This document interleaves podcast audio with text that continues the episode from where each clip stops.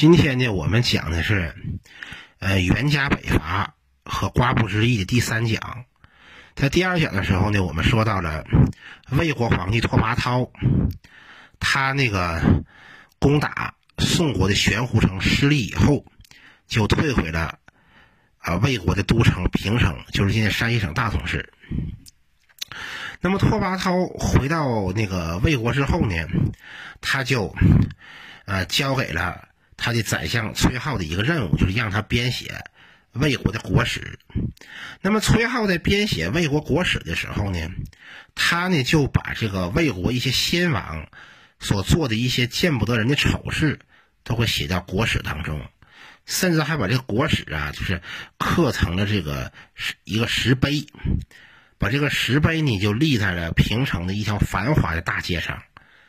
啊！结果此举就招致这个魏国的鲜卑贵族的这个极为不满，于是这些鲜卑贵族呢就跟这个皇帝拓跋焘告状，拓跋焘呢也十分的愤怒，就下令将崔浩以及跟崔浩一起编写国史的官员全部抓起来，然后杀掉。这就是南北朝历史上比较著名的北魏国史之狱。那么这个北魏国史之狱呢，其实也造成了魏国吧一些就是政治震荡。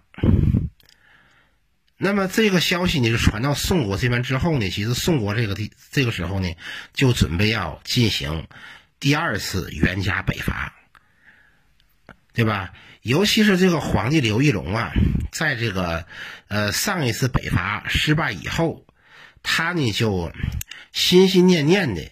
就要啊，再搞一次北伐，尤其是就是刘玉龙身边呢，有这么一帮啊，就是呃文人名士，一些清谈家啊，经常的跟这个刘玉龙啊，就谈这个北伐呀，怎么怎么好啊，北伐的好处啊，谈的这个刘玉龙呢都热血沸腾啊。这些清谈家主要就包括丹阳尹徐占之。吏部尚书江战，还有就是彭城太守王玄谟，尤其是这个王玄谟呀，这个人呢，可真是一个啊一级演讲师、最佳辩手，那可是个，那可真能胡逼咧咧。每一次啊，这个演讲啊，都讲的这个这个宋文帝刘玉龙啊，听的都都都打了鸡血一样啊，甚至宋文帝刘玉龙他自己都说。每次我听到这个王爱卿的演讲，就真有一种当年那个汉武大帝这个风狼居胥的感觉，啊，对吧？然后这个时候呢，因为这个魏国大军攻打玄武城失利，再加上这个魏国爆发国史之狱，这个导致一些政治震荡，所以宋文帝刘玉龙他就认为这个北伐的这个。机会来了，于是呢，他就在那个啊朝堂之上啊召开会议，就谈论这个北伐之事。那么在谈论北伐之事的时候，当时那个宋国的朝野呀，就争论特别激烈，主要就是以。这个丹阳尹徐占之和太子步兵校尉沈庆之，他们二人的争论是最为激烈的，而且这个沈庆之呢是极力的反对对魏国展开北伐的军事行动。这个啊，当时的甚至还有，比方说像那个青州刺史萧斌，他呢倒不是说很那个。明确的反对，但他提出来说：“我们今年吧，这个准备工作还没有做得很好，要我们再准备准备，明年再说。”但是这个皇帝刘义隆呢，他非要啊，非要搞北伐。那沈庆之呢，就提出了几个不应该北伐的理由。他沈庆之说：“第一，啊，魏国是以骑兵为主，而我们宋国是以步兵为主。”你在中原平原的开阔地带，用步兵打骑兵，那纯粹就是送人头。第二，就是我们现在呀，朝中啊，啊吧，没没有什么，啊，没有什么良将，而且呢，我们我们宋国大军的战斗力呢也比不上几十年前。几十年前的时候，谭道济、道彦之打过两次都没有成功，而今天呢，今天我们宋国没有哪个将领能比得上谭道济和道彦之。尤其就是王玄谟这人啊，纯粹就是一个啊啊最佳辩手、一级演讲师啊，一天到晚胡逼咧咧的。他要带兵上前线。那不开玩笑呢吗？他肯定打不赢啊！而且，一旦这个战争拖到秋冬时节，河水进入枯水期，到冬天河水在冰冻，我们这个南方的军队无法通过水路用船向中原运兵，而前线作战的部队就肯定处境极为不利。啊，所以呢，沈清是建议不应该打。那么这个沈庆之，他呢，他啊，作为反方一辩，他建议不应该打的时候呢，咱们这个正方一辩，这个皇帝刘刘义隆就不高兴了。这刘义隆就说啊，说这个现在这个中原百姓啊，已经啊，就是说苦于魏国的暴政已久啊，他们都恨死这魏国皇帝了。就等着我们这个，宋国北伐大军去去去解救中原百姓于水火呀！而且上两次吧，没有打赢吧，事出有因啊。谭道济吧，他养后自重，出工不出力；这道彦之吧，他他半道有病了，所以说呢，他们就都没有打打打赢。但现在不一样了，现在我们这么多年发展国力，我们的国力已经比几十年前有所强盛，而且今年夏天河水的水量极为丰丰沛，我们啊用船多往中原运一些部队，重点攻取敲鳌与华台，只要能打下敲鳌与华台，取出这两层的粮草，分发给中原百姓，那中原百姓一定能。但食胡将以迎王师，这沈庆之呢还是表示反对。那么这个时候呢，呃，皇帝刘刘玉龙呢，他也是不爱跟沈庆之再说了，就让这个丹阳尹徐那个徐占之和吏部尚书江湛跟沈庆之辩论啊，对不？我这个正方一辩我实在不爱说了，我让我们的二辩和三辩再跟你跟你反方一辩辩论。沈庆之一看，这皇帝这么胡了八嘟的啊，这帮清谈家成天胡逼咧咧，这发昏不当死。于是沈庆之就说：“说你甭说你是个皇上，你治理国家，你哪怕你就是个土财主，你管理自己家庄园、种地的事儿，你是不是你得问你家的农夫？纺线的事儿，你是不是得问你家女佣？问你家婢女？”像打仗这么大的军国大事儿，你你作为皇上，你不跟统兵大将商量，你跟这群白面书生商量，跟这群啊呀，跟这群一级演讲家和最佳辩手去商商量，你这仗要能打赢，你都见鬼了。那么，这个我们的反方一辩沈清之在立论陈述之后呢？反方二辩太子刘绍和反方三辩这个护军将军萧思化也都对反对北伐进行了立论陈述，说出了自己的看法。但是这皇帝刘义隆啊，根本连听都不听，毅然决定准备要北伐。结果呢，你说这个宋国皇帝准备要北伐的事儿吧，就是不知道怎么回事就传到了。这个魏国皇帝拓跋焘那边，这拓跋焘呢啊，他就给这个宋国皇帝刘玉龙写了封信，继续羞辱刘玉龙啊啊！写这个信的大致意思就是说吧，说我们这个魏宋两国吧，原本是睦邻友好，对吧？我在北来，你在南，咱俩打仗为哪般？但是呢，你这个宋国吧，一而再，再而三的吧。总是挑事儿啊！你这个老刘吧，你一天到晚吧，吃饱了闲的没事儿干的，一天到晚捅猫蛋，啊，总是派间谍到我们这个魏国的边境来煽动我们的边民，策反我们的边民往你那边叛逃，对吧？这一次我御驾亲征，就是想把这些叛逃的这些边民把他们接回来。结果呢，不仅把他们接回来了，还捎带手抓了几个你们宋国的人。啊，你看看是你引诱我们叛逃到你那边的人多呢，还是我抓你这头的人多呢？啊，你自己算算账吧，啊，对吧？我就不知道你老刘这一天到晚是怎么想的。你好像特别惦记我们，特别喜欢我们这个塞北风光啊，啊，对吧？你要是真喜欢我们的塞北之地的话，那什么时候啊？啊，我到江南，我我我接你过过来，我让你到塞北欣赏欣赏我们的塞北的雪。另外呢，我也到江南看看你们这个江南水乡是什么风光，咱俩都换换地方，都行，这样也挺好啊，对吧？你你老刘都快五十岁的人了，你的行为能力可能也就是个三岁小孩的水平。啊！从你当皇帝以后，你是不是连皇宫都没出过呀？你真出了皇宫，哪是东南西北你能分得清吗？你能找到套吗？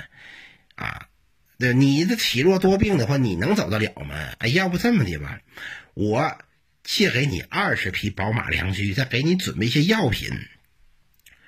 你要是走不动呢，那可以做我借给你的马。啊，你要是有病了呢，可以吃我送给你的药，对吧？啊，我还听说你老想琢磨北伐要打我们魏魏国，你可别开玩笑了，对吧？我们鲜卑民族那是马背民族，弓马骑射定天下，对吧？我大魏如今是带甲百万，良将千员。对吧？就你们宋国那几个虾兵蟹将，根本就不是我们的对手，你们根本就不够一盘菜。就你等这腐朽之荧光，哪能比得上是天空的皓月？这拓跋焘吧，就啊一顿语言攻击，就狠狠的羞辱这个刘玉龙。这刘玉龙呢，是继续发扬这个高冷范儿的风格，就是不回你啊。但是。我不回会不回，我用实际行动向你表态，用事实说话。这刘玉龙怎么用事实说说话呢？他立即下令，我大宋国准备北伐，征调清、冀、徐、兖、豫啊这几州的壮丁，但凡是。你这家有五个男丁的，就有三个男丁必须参军；但凡你这家有三个男丁的，有两个人必须参军。然后在整个宋国境内广招那些善于射箭的这些高手，也参加到军队当中来，就是准备要北伐魏国，跟你这个魏国试吧一下。那么呢，由于这个宋国那个这个朝廷啊，准备要北伐了，所以说这个宋国的这个全国呢，上至王公贵族、门阀士族，中至庶族地主、庶族富商，下至平头百姓，纷纷的向朝廷捐款捐物，支援皇帝北伐。所以这次北伐呀，这个宋文帝刘义隆啊，几乎把宋国的家底儿全都拿了出来，就是要跟他魏国一决高低，一决雌雄。那么宋国呢，他准备了几路大军北伐。那么，那么这几路大军呢，分别呢是，对吧？对吧？是分别是有有有有有，分别是有这么几路大军。第一路军由青州刺史萧斌率领，然后也要率领那个王玄谟、沈庆之、申坦等部将。第二路军呢是由太子左卫律张志帅率领，麾下部将有刘康祖、梁坦等人。那么第三路军呢是由这个那个那个宋国的这个宗室隋王，那个隋王刘旦率领。那么部将呢有柳元景、薛安都、尹兴祖、曾方平等人。另外还有两路偏师，分别由宋国的宗室南平王刘硕和宋文帝的三儿子武陵王刘俊率领。这是大致这个宋国啊这么几路大军。另外还有一路偏师，就是在四川这个方向，由当时宋国的凉州刺史刘秀之率率领，主要是用于攻击关陇一带的魏国大军。那么这次宋军呢是分兵多路，浩浩荡荡的，是进攻进攻魏国。那么第一路军由萧斌率领，负责攻占敲鳌与华台。那么第二路陆陆陆军由张志率领，主要负责攻占洛阳和许昌。那么由这个这个隋王那个刘旦所率领的第三路军。对吧？主要是进攻潼关。那么这几路大军都出发了之后呢，第一路军在萧斌的率领下，先打下了敲鳌与乐安。然后，然后萧斌呢，他带着沈庆之镇守敲鳌，并派这个王玄谟呢去进攻华台。那么第二路军呢，也攻下了这个长社。进，并且进逼荥阳和虎牢关。那么第三路军呢？当时呢，这个隋王刘旦派遣这个部将柳元景攻打弘农。柳元景攻下弘农之后呢，就镇守弘农。然后柳元景呢，就派出了他的部将薛安都，还有这个尹兴祖去攻打陕城。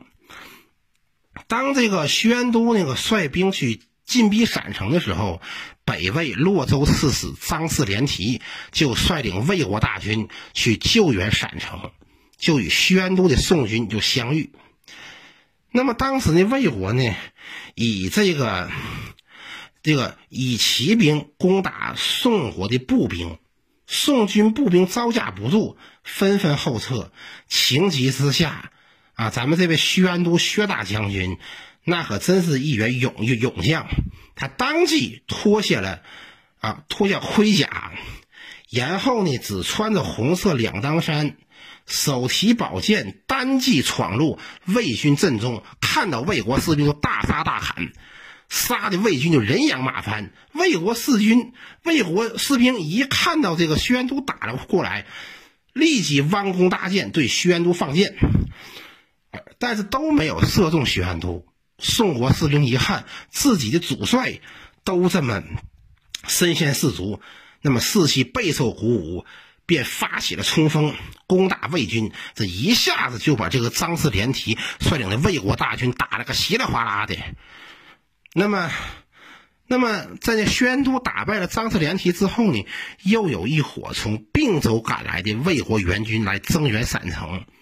那么这个薛安都呢，跟另外一员这个宋国将领曾方平，就在这个陕城西南处的一片开阔地，与这个魏国大军相遇。当时曾方平就跟这个宣都说：“说你我二人如今为国效力，北伐魏国，对吧？我们为国家效力，我们攻打魏国。现在呢，正是我们魏国尽忠的时候。”如果你要是退了，我就把你杀掉；如果我要是退了，你也可把我杀掉。于是曾方平和薛安都二人带领大队人马攻击魏军，就把魏军给打了个落花流水。然后宋国大军就夺占陕城，陕城被宋军占领之后，宋军又一路直逼潼关、关陇一带的这个魏国居民十分惊恐。而刘秀之一路呢，也派遣部将杨，也派遣部将杨文德，在关陇一带打败了啊魏国的这个杨平所率领的部队，也取得了一些小胜。这么看来吧，其实这个宋国的北伐大军吧，前期打的吧还真算不错啊，但是结果呢，就有一个人掉链子了，就影响了整个战局。这个人谁呀？就是我们刚才说到的那个演讲天才，对吧？那个啊，最佳辩手王玄谟。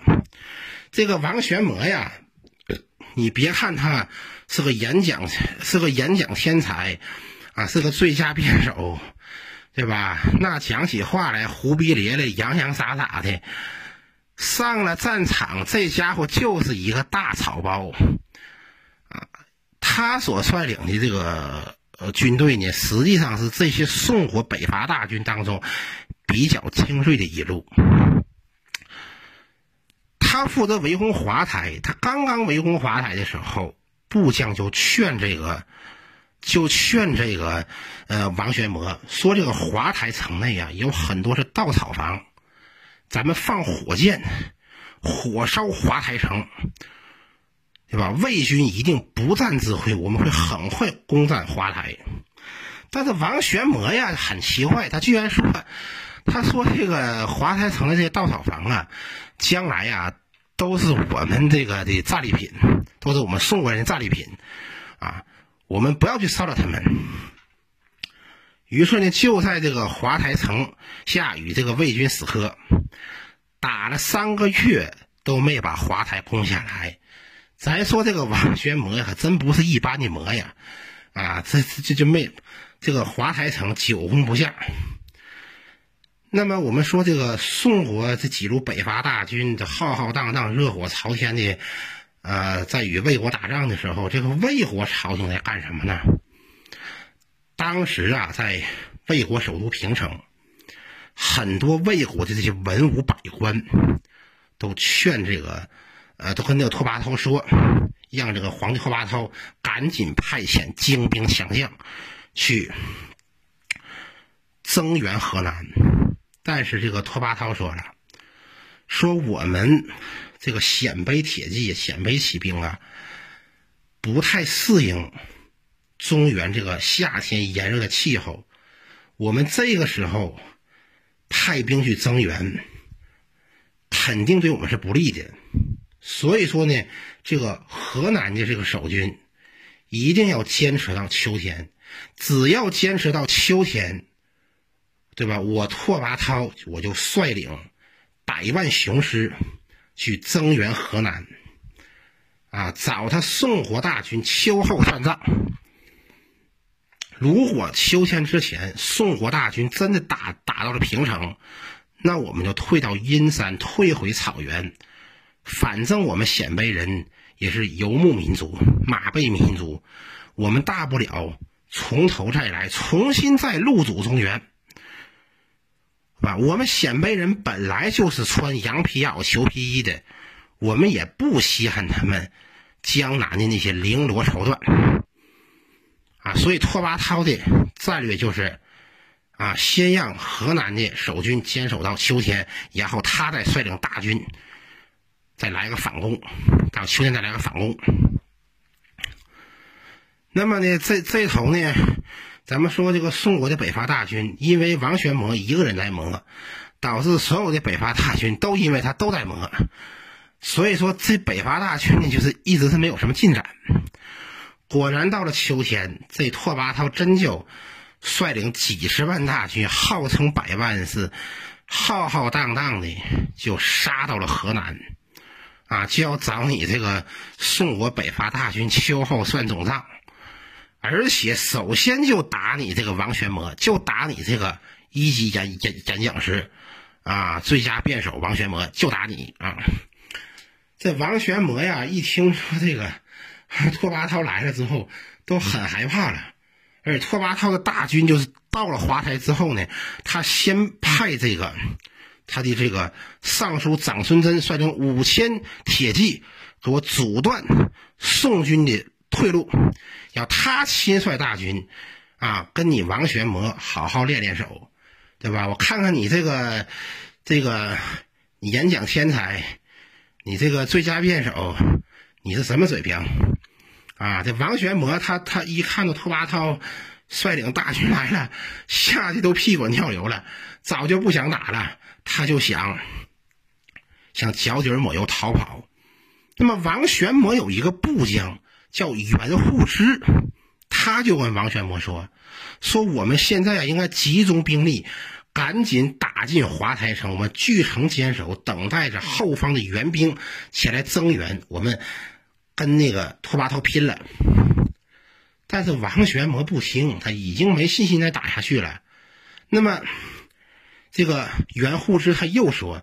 说要不这样，我们把所有的战车全部集中起来，结成车营车阵，阻击魏国的这个骑兵。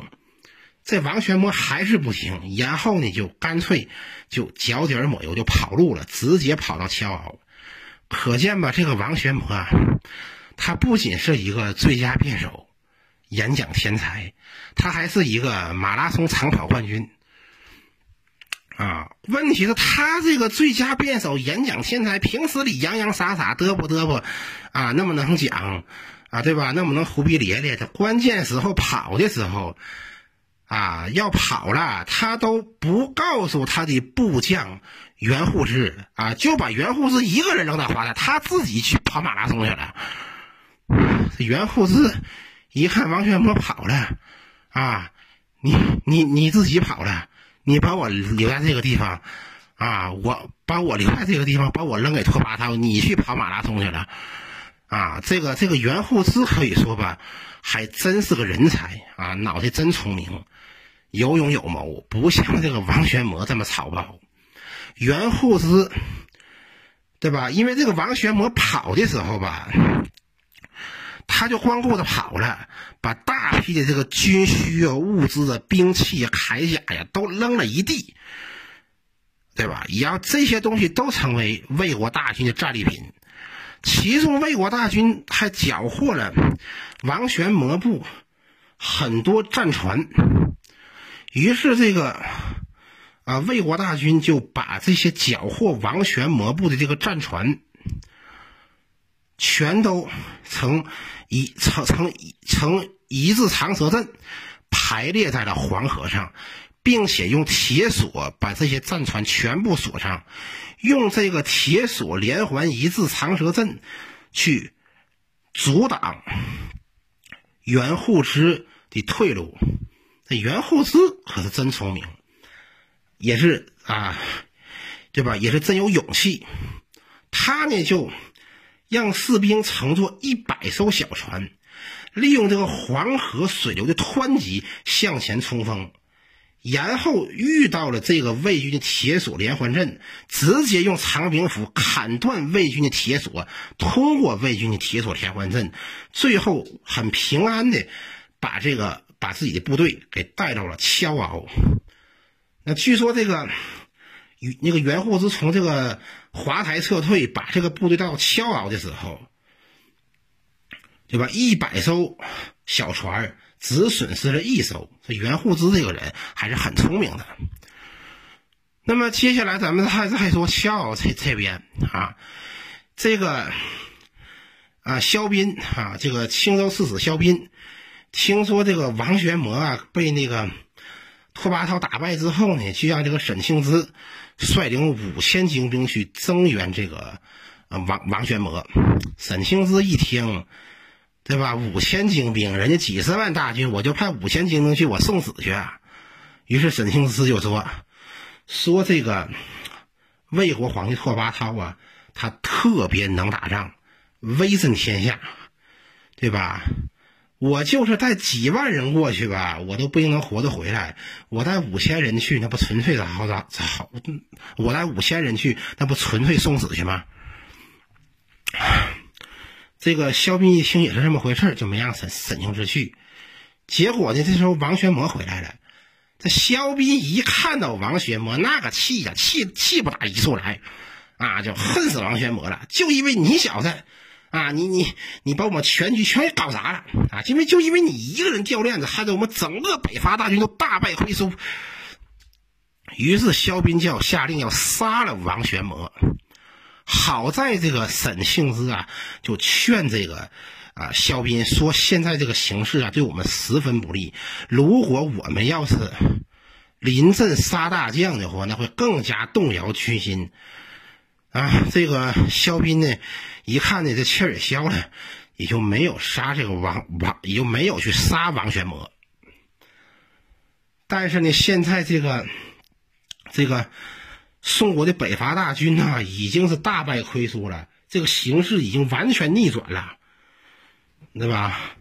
那么得知前线溃局的这个宋国皇帝刘义隆，就下令让其他各路兵马全部啊撤回到宋国境内，放弃已占领的所有城池。啊，回到宋国境内固守宋国本土。你像打的比较不错的西路军柳元景部，那几乎都是啊十分忍着痛啊，放弃了这些被打下的城池，就退守到了宋国。那么自此呢，这个第二次袁家北伐就是大败亏输，败的那叫一个惨，对吧？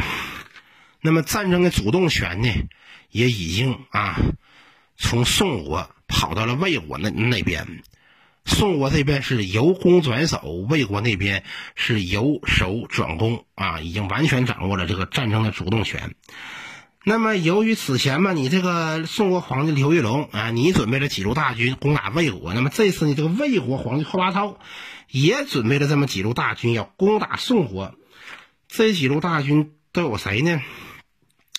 其中，魏国皇帝拓跋焘亲率一路大军攻打舟山；楚王拓跋健率领一路大军攻打钟离；高阳王拓跋纳率领一路大军攻打青州；永昌王拓跋仁率领一路大军攻打寿阳；另外还有那个尚书长孙贞率领一率领一路偏师攻打码头。魏国铁骑。五路大军齐头并进，浩浩荡荡。这个魏国皇帝拓跋焘要好好教训一下这个宋国。那么接下来又会发生什么情况呢？我们下一讲再说。